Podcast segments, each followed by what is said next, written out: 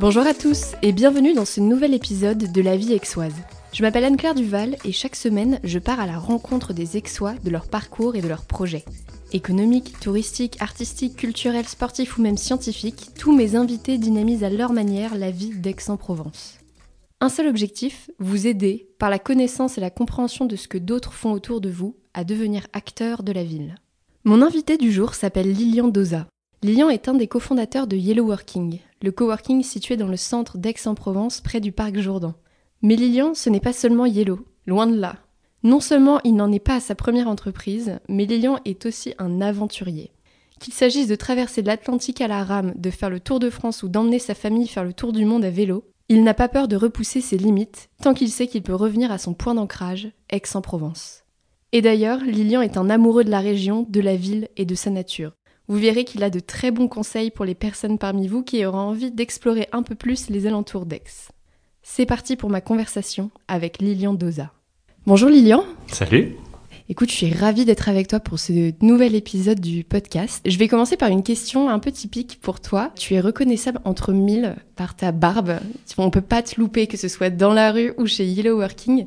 Tu l'as toujours eu comme ça? Non, je l'ai pas toujours eu comme ça. Je l'ai comme ça depuis, euh, depuis 2017. Exactement. D'accord. Date euh, significative pour toi? Oui, pour une raison très particulière. C'est, hum, je l'ai faite pousser. Alors, elle était déjà un petit peu longue, mais je l'ai volontairement faite euh, pousser beaucoup plus, puisque euh, je prévoyais une aventure sportive qui m'a amené à nager à peu près 10 km en, pardon, 20 km en mer Méditerranée.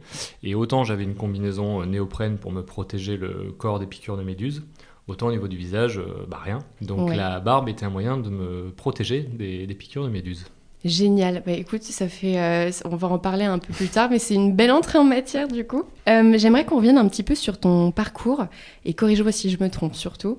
Mais tu as a priori grandi à Clermont-Ferrand. Tu es parti à Paris pour faire tes études et travailler. Et puis d'un coup, tu es devenu indépendant euh, tu as quitté le salariat. Est-ce que tu pourrais nous expliquer quelles sont les motivations de, ce choix? Alors effectivement, j'ai grandi le Massif central, Clermont-Ferrand. Je suis parti en région parisienne pour, euh, pour faire mes études, des études d'ingénieur. Et, euh, et j'ai commencé à travailler par contre directement dans le, dans le sud. En fait, je suis venu à Aix-en-Provence pour mon stage de fin d'études à l'époque, stage donc de fin d'école d'ingénieur, où celle qui allait devenir ma femme un peu plus tard me dit tiens, mon, père a une idée de, boîte qu'il a envie de démarrer, est-ce que, ça, est -ce que ça te dirait de participer à l'aventure? Et donc, dans le cadre de mon stage de fin d'études, j'ai cofondé ma première entreprise, du coup, qui m'a amené dans le sud. Et puis depuis, je ne suis pas parti.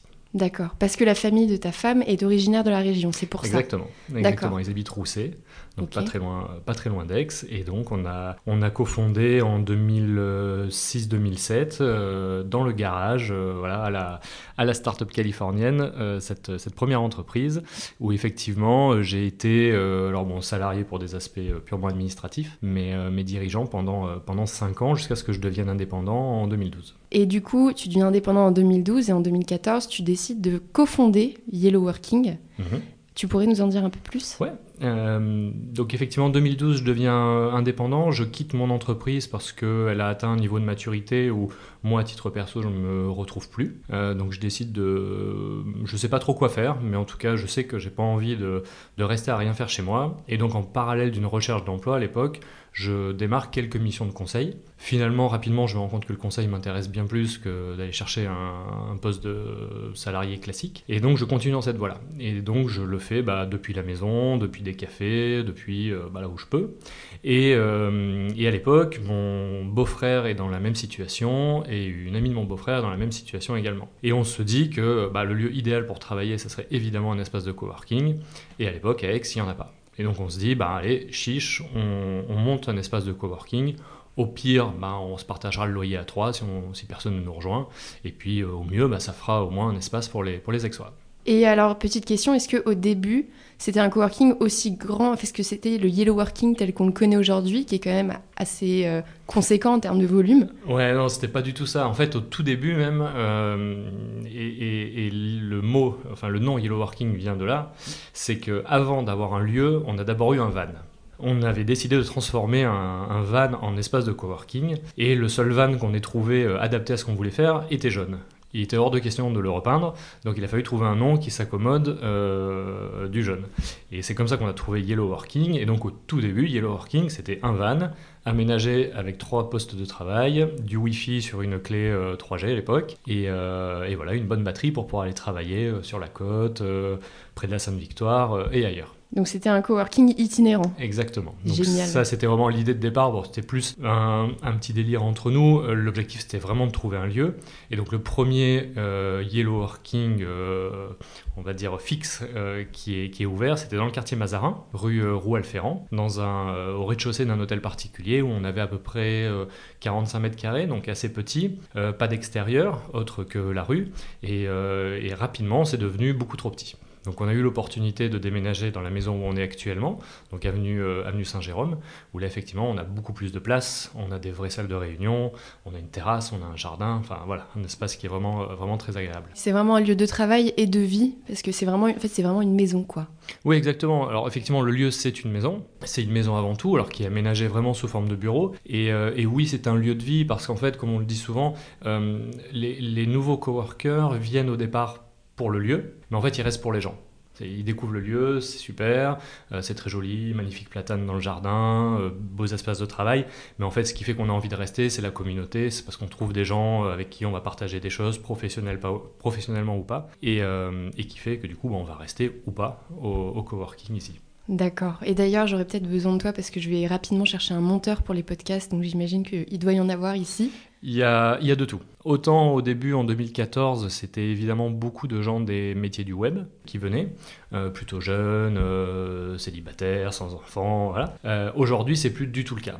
On a une population qui est extrêmement variée en termes de métiers, en termes d'âge, en termes de situation. Aujourd'hui, on doit peut-être même avoir plus de salariés en télétravail que de freelance. Euh, ça a longtemps pas été le cas, mais aujourd'hui, et encore plus depuis la, fin du confinement et, le développement du télétravail, on a de plus en plus de gens qui, euh, avant, étaient peut-être chez eux en télétravail et ne supportent plus d'être chez eux et cherchent un espace, ou à l'inverse, des gens qui découvrent le télétravail et se rendent compte qu'effectivement, ils sont mieux dans un espace de coworking qu'à la maison. Euh, entre le canapé et la table de la cuisine. Je vais bifurquer sur un tout autre sujet. J'ai vu qu'il y avait un mot, et j'ai cru comprendre qu'il y avait un mot qui te collait à la peau, c'est le mot aventure. Tu as déjà un peu parlé de ça dans l'introduction, mais est-ce que tu pourrais me dire ce qu'il signifie pour toi ce mot et pourquoi est-ce qu'il est important dans ta vie?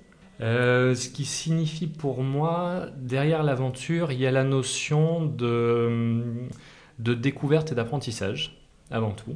Euh, moi, j'ai toujours considéré qu'il faut jamais arrêter d'apprendre. Euh, je pense qu'on est trop habitué quand on est dans le cycle scolaire ou des études à effectivement apprendre. Puis un jour on sort de ça et puis, euh, inconsciemment, on se dit qu'on a fini. Et ça, c'est un truc qui m'a toujours euh, dérangé. Et donc, derrière le mot aventure, pour moi, c'est ça. C'est avant tout cette, euh, cette, idée de je pars dans quelque chose que je connais pas. Il va falloir que j'apprenne des choses. Je vais peut-être me casser la figure par-ci, par-là. Par là. Va peut-être y avoir des risques. Mais voilà, on va gérer tout ça et on va grandir en apprenant au travers de cette aventure, qu'elle soit sportive, professionnelle ou autre. Et en parlant de sport, justement, j'ai vu qu'en novembre 2020, tu avais fait un truc assez incroyable et, peu commun. Tu as fait une traversée de l'Atlantique à la rame avec a priori un ami. Qu'est-ce qui a motivé un, pari aussi fou?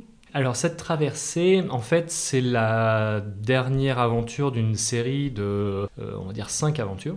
En fait, si on revient euh, 2014, quand on a ouvert le, le coworking, donc avec Victor, mon, beau-frère, euh, à cette même époque, on a découvert un concept inventé, entre guillemets, par un, par un Anglais, qui s'appelle la micro-aventure. Et le concept de la micro-aventure, c'est un peu de, casser cette image de l'aventure qui est réservée à des gens bodybuildés qui partent à l'autre bout de la planète pendant des mois. C'est de dire non, en fait, l'aventure, c'est faire quelque chose qu'on n'a pas l'habitude de faire, et euh, ça peut du coup être accessible euh, juste devant sa porte. Euh, et, du coup, avec Victor et d'autres coworkers, on décide de dire bah, pendant un an, en 2015, on va faire une micro-aventure par mois, et on va documenter ça, faire des photos, essayer de le partager pour, pour inviter un maximum de gens à le faire. Et du coup, autour d'Aix, on va faire pendant un an plein de, petites, euh, petites aventures comme ça.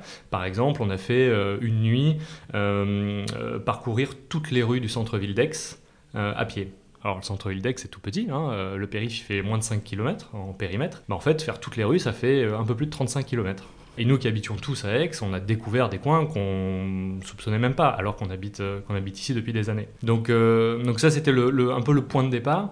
Et en fait, comme ça, d'année en année, je me suis lancé dans d'autres challenges, toujours avec cette logique de aller vers quelque chose que je connais pas pour apprendre et avec quand même toujours euh, l'envie d'aller chercher quelque chose d'un peu ambitieux pour moi. Et donc euh, Micro-aventure 2015, 2016, euh, on est parti un an avec ma femme et nos deux enfants voyager sur trois continents à vélo. on voulait passer du temps en famille. L'idée du vélo nous est venue mm, assez naturellement. On n'en faisait pas, mais l'idée est venue et donc on est parti, parti pendant un an passer du temps tous les quatre. Au retour de ça, moi je voulais me lancer dans une première aventure sportive euh, seule. Et j'ai imaginé à l'époque de traverser la France en triathlon. Pareil, j'avais jamais fait de triathlon, euh, je savais pas nager le crawl. Euh, et donc je me suis lancé là-dedans en ayant tout ça à apprendre et à imaginer. Donc j'ai fait cette, cette traversée de, de, France en triathlon. L'année suivante, je réalise un jour que le Tour de France ne fait pas le Tour de France. Il l'a fait euh, dans les années 1910, 1912, mais aujourd'hui il fait plus le Tour de France. Et je me dis, bah, ça serait assez joli de partir d'Aix, faire le Tour de France par ses côtes et frontières et revenir à Aix. Et, euh, donc je mets en place le projet et six mois plus tard je pars et donc je fais ce, ce Tour de France. Et entre-temps, au milieu de toutes ces aventures-là, un jour je découvre que euh, des gens traversent des océans à la rame ça me sidère. Je pense c'est vraiment la sidération. Je, je comprends pas. Je comprends pas, ça me fait peur.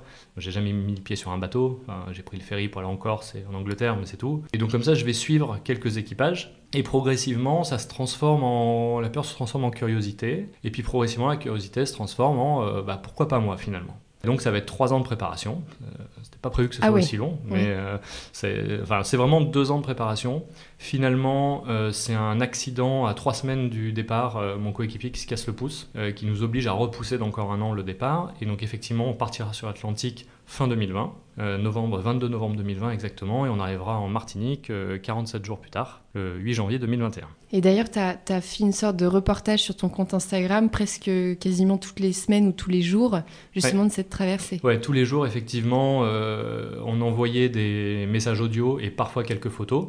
On était assez limité par notre connexion satellite, mais on essayait d'envoyer au moins tous les jours de l'audio que ma femme euh, mettait en forme et effectivement publiait sur nos réseaux sociaux pour qu'on puisse euh, partager cette expérience euh, et, la faire vivre à d'autres.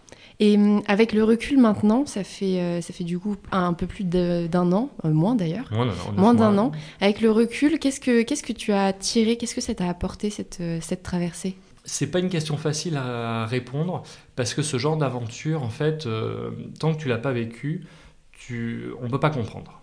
On peut pas comprendre. Souvent, tu vois, quand j'en, quand j'en parle, les gens vont me dire ah oui, j'imagine. Et en fait, aujourd'hui, je leur dis non, tu peux pas imaginer.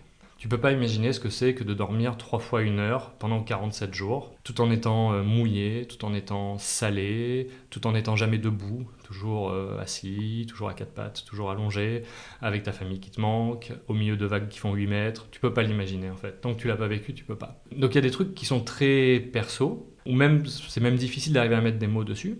Après, il y a des choses, euh, oui, qui sont beaucoup plus palpables. Par exemple, moi, je, vois comment toute cette aventure, et pas seulement la traversée, mais les trois ans de préparation euh, avant aussi, ça a été une école de, ténacité, une école de, de résilience. Euh, c'est, enfin, vraiment, quoi. C'est, je pense que avant ça, je me suis jamais retrouvé dans une situation où j'ai refusé de lâcher quoi qu'il arrive.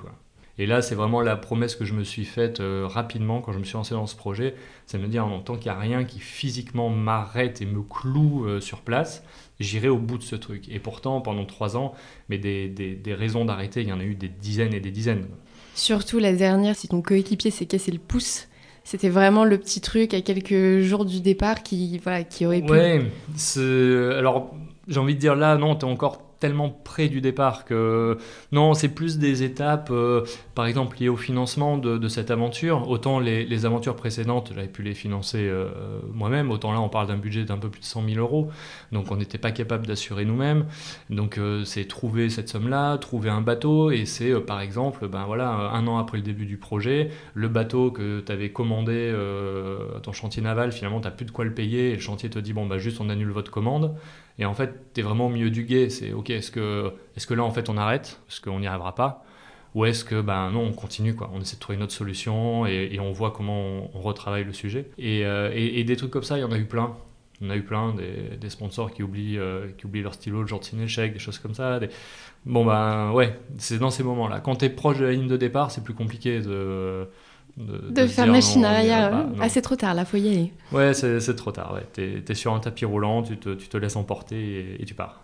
Et euh, du coup, j'imagine que la question que j'ai en tête, elle est, elle est peut-être hyper évidente, mais quelle est l'aventure qui t'a le plus marqué? Est-ce que c'est cette transat ou est-ce qu'il y en a une autre? Non, c'est pas forcément celle-là. Alors celle-là, forcément, elle est hyper marquante parce qu'elle est, elle est énorme, elle est récente c'est la, dernière que j'ai faite.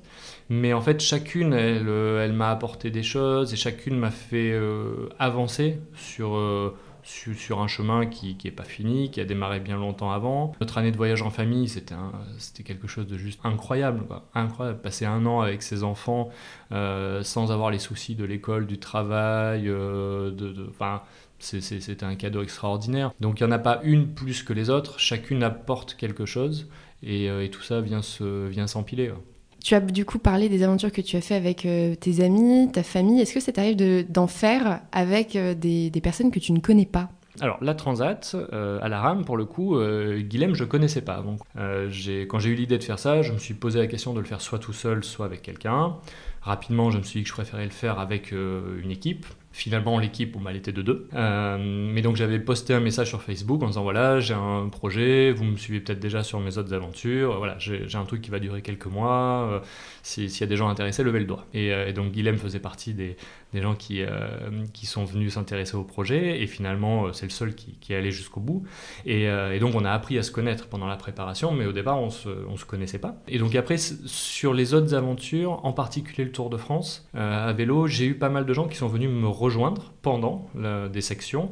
Euh, sur le Tour de France, j'avais un tracker GPS qui euh, mettait à jour ma position en temps réel, et donc j'avais parfois des gens qui venaient rouler avec moi une heure, des fois une demi-journée, euh, et c'était des moments partagés très sympas. Maintenant, rétrospectivement, je me dis, la prochaine aventure que je ferai, je ne sais pas quand est-ce que ce sera ni ce que ce sera, mais je pense que je retournerai faire quelque chose tout seul, parce que c'est ce qui me correspond le plus. Ça offre une liberté que n'offre pas euh, une aventure à plusieurs, où tu peux vraiment te concentrer euh, sur toi et où tu n'as pas la, responsabilité de l'autre quelque part. Quoi que tu fasses, tu te sens toujours un peu responsable de l'autre, tu vas chercher à le protéger, euh, et du coup, bah, c'est de l'énergie que tu peux pas mettre ailleurs.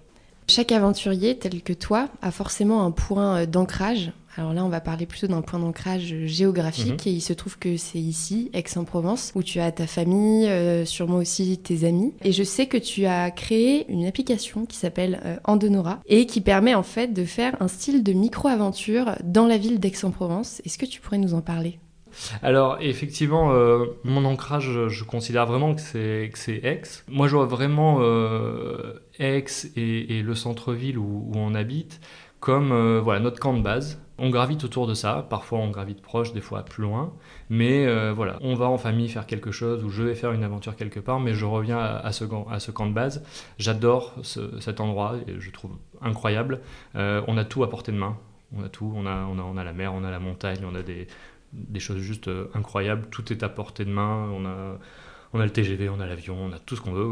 Donc, euh, donc vraiment, on se sent bien ici en famille et, euh, on a un terrain de jeu incroyable. Euh, et effectivement, j'ai créé Andonora en, en 2019, en fait, suite à la blessure de mon coéquipier, où en fait, du jour au lendemain, je me suis retrouvé bah, avec un an devant moi et entre guillemets rien à faire puisque moi à l'époque j'étais donc euh, indépendant et euh, donc j'avais prévenu mes clients que je partais pour quelques mois sur l'Atlantique et que donc bah, on arrêtait les, missions en cours et qu'on verrait plus tard. Et donc euh, quand, mon, quand, mon, pote se casse le pouce, ben, en deux heures de temps il faut choisir qu'est-ce qu'on fait. Et ce qu'on décide c'est de ben, repousser notre départ d'un an lui, il reprend son job, sauf que moi, bah, du coup, j'en ai plus. Et, à cette époque, j'avais cette idée de me dire comment est-ce qu'on peut encourager les gens à aller pratiquer une activité physique dehors je dis activité physique exprès plutôt que sport, parce que derrière sport, il y en a qui vont penser compète, il y en a qui vont penser... Euh, voilà, chacun a sa représentation, donc on va plutôt parler d'activité physique. Et au travers des micro-aventures, euh, c'était ça aussi l'objectif, c'était de dire, mais juste, euh, sors de chez toi, va profiter, même si c'est à 2 km sur le plateau de Bibémus, ou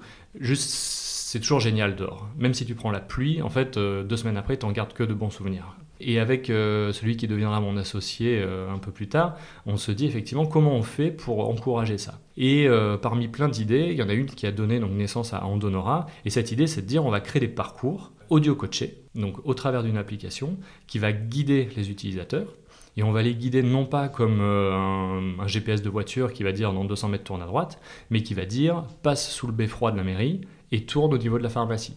Donc que des repères visuels que tu ne peux pas louper quand tu es en mouvement. Et cette application, régulièrement, elle va dire à l'utilisateur, par exemple, tiens, stop, arrête-toi, regarde, il y a des souches sur la droite, et sur ces souches, on va faire euh, des pompes faciles, on va faire euh, tout un tas d'exercices. Et c'est adapté en fonction du niveau de la personne? Exactement. Exactement. L'idée, c'est euh, donc nous, on va proposer ce service à des villes. Donc, par exemple, la ville d'Aix-en-Provence a mis des parcours en place. Donc aujourd'hui, on a euh, une vingtaine de parcours euh, disponibles sur Aix-en-Provence gratuitement pour tous les Aixois et même touristes. ces parcours, ils sont au départ du parc de la Torse, de la Rotonde, des facultés, enfin du, du Crous au niveau du parc des collines de Cuc et également de la Durane. Et, ces parcours, à chaque fois, vont décliner tout un tas de, profils. Donc on a des parcours adaptés aux familles qui peuvent être faits avec des enfants, on a des parcours plutôt pour seniors, on a des parcours pour des gens qui seront plutôt des coureurs, on a des parcours euh, pour des, euh, on a fait des parcours pour le lycée militaire qui sont hyper intensifs. Donc voilà, on va proposer un panel assez large pour que chacun puisse y trouver son bonheur. Il y a des itinéraires de 2 km jusqu'à plus de 10 km et de manière à proposer une vraie programmation sportive complète. Le but c'est pas juste de s'amuser une fois, c'est vraiment de pouvoir y aller régulièrement et on va et on ajoute régulièrement justement de nouveaux parcours pour, euh, pas qu'il y ait de lassitude et qu'on puisse vraiment euh, avoir une, une, activité physique complète au travers de ces, de ces parcours. Donc oui, impossible de se lasser, c'est pas le fameux parcours de euh, running qu'on ponce 15 fois par mois qui, qui, finit par nous sortir par les yeux. Exactement. Exactement. Et j'ai cru comprendre aussi qu'avec les personnes qui sont à, Yellow Working, vous alliez justement faire ces parcours en Donora. De temps en tout à fait, oui. On, organise de temps en temps des, euh, des sorties ensemble parce que c'est vrai que l'activité sportive, elle est, elle est, toujours plus sympa quand on la fait, quand on la fait à plusieurs. Donc, euh, donc on organise effectivement de, de temps en temps des, des sorties. Et puis, euh, moi, je propose également régulièrement via mon via mon compte Insta, voilà, des, des, des, sorties pour faire découvrir et puis pour pour aider à passer le pas parce que souvent on a, on a envie et puis bon, on sait pas trop comment s'y prendre. Euh, donc, euh, donc voilà, on essaie de, développer l'activité euh, l'activité sur X. Ça a bien pris, on a mis en place depuis le mois de mars 2021. là, on est début septembre et, et on a une, une, bonne base installée d'utilisateurs qui, qui croient doucement mais, mais sûrement. Quel conseil est-ce que tu donnerais à des, personnes qui vivent à Aix-en-Provence, qui auraient envie d'explorer un peu plus la ville? Donc il y a Andonora pour explorer euh, la ville euh, à travers le sport. Quel conseil tu donnerais à ces personnes-là, de manière un peu plus générale?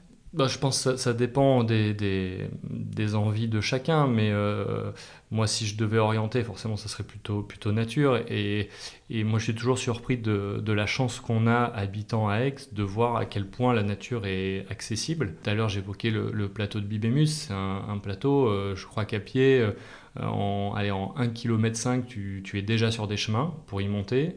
Et en 4 km, ça y est, tu es sur un plateau qui, qui est juste incroyable, avec des vues sur la Sainte-Victoire qui sont, qui sont magiques, dans un cadre où euh, si tu vas le matin, tu peux voir des biches, enfin c'est absolument incroyable, et c'est à portée de main. Euh, donc des itinéraires comme ça, des, les, efforts que fait la ville pour justement euh, mettre en avant aussi les, espaces, les espaces verts, le, parc naturel urbain qui a été inauguré il n'y a pas très longtemps, qui va relier l'ensemble des parcs de la ville via le bois de la Cortésine, enfin des, des coins assez sympas, qu'on a d'ailleurs intégré dans dans, les parcours Randonora pour justement guider les utilisateurs sur, euh, sur cet itinéraire-là. Euh, donc je crois que la, meilleure chose à faire, c'est peut-être euh, de, prendre une carte. Moi j'adore les cartes papier, les cartes hygiène, je, les trouve formidables.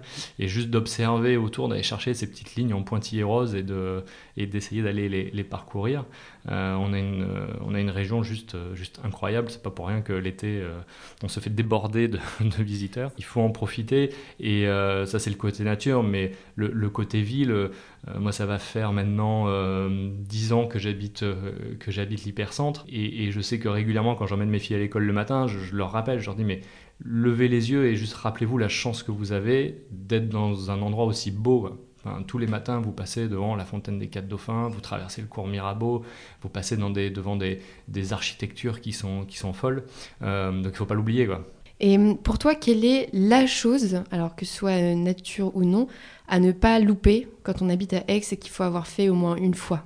Moi, j'ai vraiment un amour particulier pour, euh, pour ce plateau de Bibémus. Je pense que c'est vraiment quelque chose à, à aller voir. C'est tellement accessible, même si on ne veut pas y aller à pied, on peut, on peut, monter en voiture, se garer, bon, le parking est vite plein, mais, euh, mais c'est un endroit incroyable. Euh, en marchant euh, depuis le parking, même pas, même pas 600 mètres, on peut avoir euh, vu sur un, canyon entre les deux barrages de Bimont et Zola, vu sur la Sainte-Victoire, avoir des, lumières quand le soleil se lève et se couche qui sont, incroyables. Donc je pense qu'il y a un truc à pas, pas louper, c'est probablement ça. après, il y a peut-être des, pépites culturelles dont j'ai pas, dont j'ai pas connaissance parce qu'effectivement, je vais être plus orienté plus orienté nature. Mais, euh, mais on, a, on, a, on a un trésor ici. Je suis ravie que tu aies pas répondu la Sainte Victoire. Ça aurait été trop évident. La Croix de ouais, Provence. C'est trop évident. Et puis, et puis vraiment, relativement à tout ce que la ville très proche a à offrir, la Sainte Victoire, c'est loin. Oui, c'est vrai. c'est loin. Et, euh, et, et, et, je suis toujours surpris, en fait, de constater combien d'Aixois qui habitent à Aix, parfois depuis très longtemps, ne, connaissent pas Bibémus, euh, ne sont parfois jamais montés à la, Sainte, euh, ou un peu plus loin, ne, sont jamais dans les Calanques. C'est, ça me surprend, parce que c'est juste là, c'est juste là, et c'est fou. C'est fou. Et dans les, les prochains mois qui vont arriver, est-ce que tu as des, des projets euh, qui vont se lancer Est-ce que tu as des micro-aventures qui sont en préparation ou des aventures plus grandes? Alors non, pas pour le moment. Pas pour le moment parce que la Transat a vraiment été, euh, a vraiment été très intense. Euh, 3 ans de préparation, 47 jours sur l'eau, euh, c'est 3 ans de sacrifices familiaux, professionnels, donc, euh, donc ouais, ça a été très impactant. Et par ailleurs, bah, en parallèle, j'ai lancé cette société Antonora qu'on ambitionne d'amener très loin, qui démarre bien. Et donc vraiment, on veut, on veut mettre tous nos efforts euh, là-dessus. Euh, donc comme je le disais tout à l'heure, voilà, inviter des gens à venir participer à des parcours, tout ça, euh, oui. Après, ouais, je, me, laisse la liberté évidemment de, sauter sur l'occasion quand elle se présente. Là, il y a, deux semaines, euh, deux trois semaines, là, j'étais sur sur l'UTMB à Chamonix parce que euh, quelques semaines avant, on m'avait proposé d'accompagner une personne en, situation de handicap qui, voulait faire le tour en, en Joëlette, donc une espèce de fauteuil adapté pour les pour les chemins. Bon, bah, j'ai sauté sur l'occasion, c'était trop beau à faire. Euh, donc euh, voilà, on n'est pas à l'abri d'une envie de dire tiens, allez, ce soir, on va. On monte dormir à Sainte-Victoire avec les coworkers et puis on remontera, on redescendra demain matin pour, pour être là à 9h. Alors je ne l'ai pas fait à la Sainte-Victoire mais à la Sainte-Baume. Et euh, autant la Sainte-Victoire, tu peux trouver des terrains plats, je pense, pour mettre une tente et dormir à plat. La Sainte-Baume, quand tu es tout en haut, c'est complètement penché. Ouais, bah alors, le, le, terrain ici, effectivement, est difficile. Hein. Il est très, très rocailleux, souvent raide. Et, et donc, je conseillerais pas, déjà, je conseillerais pas la tente parce que parce que ça, aller dormir comme ça à la belle étoile, ça reste quelque chose qui doit rester un peu, euh, je vais dire, exclusif dans le sens où, euh, enfin, c'est pas du camping quoi. Le, but c'est vraiment de, de, faire quelque chose de très rapide, de très léger. Et puis, il n'y a rien de plus beau que de fermer les yeux avec les étoiles au-dessus de soi et pas une, une moustiquaire.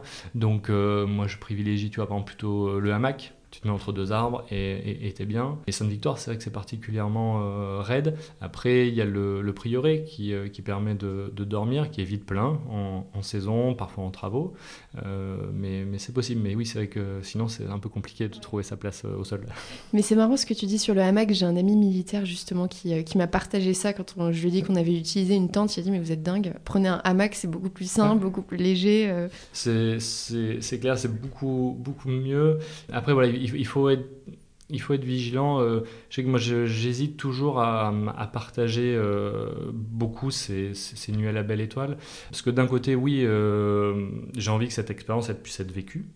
Par, le plus grand nombre, mais après c'est un, terrain en particulier ici où il faut faire super attention, ne serait-ce que pour les feux, toutes ces choses-là. Enfin, je sais que quand on part voilà, avec quelques coworkers dormir, dormir là-haut, bah, jamais on allume la moindre allumette ou le moindre réchaud, euh, jamais. Euh, on fait toujours gaffe à laisser mais absolument aucune trace, euh, même jeter une, épluchure d'orange, non, parce que oui, elle va, se, détruire, mais elle va se voir en fait pendant quelques jours, et c'est moche en fait. et, voilà, si on veut pas que ça devienne l'escalade et qu'il y ait du monde partout, et que ça devienne comme dans les calanques cet été, où finalement on se rend compte que l'année prochaine il faudra réserver pour aller dans les calanques, voilà, il faut pas faire n'importe quoi. Donc il faut y aller discrètement, puis repartir sans, sans qu'on soit vu. J'ai écouté une interview de toi dans laquelle tu as dit quelque chose qui m'a beaucoup fait rire et réfléchir. Tu disais assez d'inspiration, place à l'action. Tu pourrais m'expliquer pourquoi tu, tu, disais ça dans cette interview? Euh, Je dis ça parce que on est bombardé en permanence de messages qui euh, t'invitent à rêver, qui vont te donner envie. Euh, il suffit d'ouvrir Insta ou n'importe quel réseau social pour, pour le voir. Et sauf qu'en fait, c'est bien d'avoir des idées, c'est bien d'avoir des rêves, mais à un moment, il faut, faut y aller, quoi. Il faut, il faut le faire. Et, et je pense que voilà, c'est plus l'inspiration qui manque. Il y, a, absolument tout ce qu'il faut. Maintenant, il faut, faut, faut, juste y aller. Quoi. Sauf que comme juste le faire, c'était déjà pris par une, par une boîte américaine, j'ai imaginé ça. Si les personnes qui nous écoutent veulent te contacter pour te poser des questions, soit sur tes aventures, soit sur Yellow ou Andonora, mhm. quel est le meilleur moyen de le faire? Alors normalement en tapant mon nom sur Google, il y a pas mal de trucs qui remontent, donc c'est assez facile. Mais sinon euh, sur Instagram, euh, Lilian underscore Dosa, sur, euh, sur Facebook pareil, sur LinkedIn, voilà. Juste en, cherchant mon nom, normalement je ressors. T'es plutôt accessible quoi. Ouais, ouais, ouais, non, puis vraiment je prends, je prends vraiment plaisir à partager tout ça et, et à le partager une fois de plus, pas seulement dans le sens de de raconter une histoire qui, qui voilà, va, va, va peut-être euh, donner des envies, mais aussi euh, d'accompagner pour dire bah vas-y quoi. Bah, écoute Lilian, je, vais, je voulais te remercier pour cet échange. C'était passionnant, puis euh, je te dis à très bientôt. Merci beaucoup. Salut Lilian. Ciao. C'est la fin de cet épisode. Merci beaucoup d'avoir été avec nous. Comme d'habitude, vous retrouverez dans les notes de l'épisode tout ce dont nous avons parlé avec Lilian. Je vous invite aussi à me suivre sur Instagram, car j'y partage des choses que je ne dis pas ici, et surtout, Instagram est le meilleur moyen de me contacter pour me faire part de vos impressions, et pourquoi pas, me partager des idées de nouveaux invités. J'espère en tout cas que cet épisode vous aura plu, et je vous dis à la semaine prochaine.